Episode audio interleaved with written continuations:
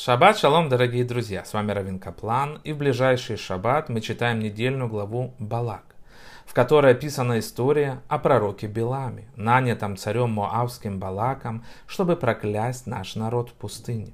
Связаны с этим события, которые переросли в великую катастрофу – оргия, идолопоклонничество и блудодеяние, в результате которой погибло по меньшей мере 24 тысячи мужчин описаны в этой недельной главе.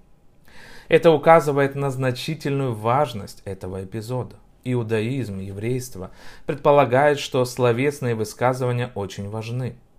В Германии и в других странах мы иногда говорим, что ругань не причиняет боли. И то, и другое верно. Но травма словами может быть намного сильнее, чем физическое воздействие. В случае с проклятиями Белами потребовалось даже особое божественное вмешательство, чтобы превратить его проклятие в благословление.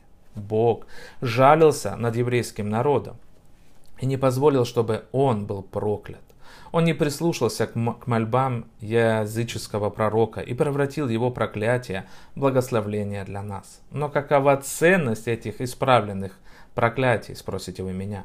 Существует даже талмудическая традиция, которая утверждает, что после разрушения храма в Иерусалиме все проклятия Белама восстановили свою силу, и что не будет дня без проклятий и обремененных событий. Единственное благословление, которое всегда сопровождало нас, это благословление, как прекрасны шатры твои, о Яков, жилища твои, о Израиль. Под нашими шатрами подразумевается наша синагога которая символизирует силу наших молитв. А под нашими жилищами подразумеваются наши учебные дома, что подчеркивает силу нашего изучения Торы.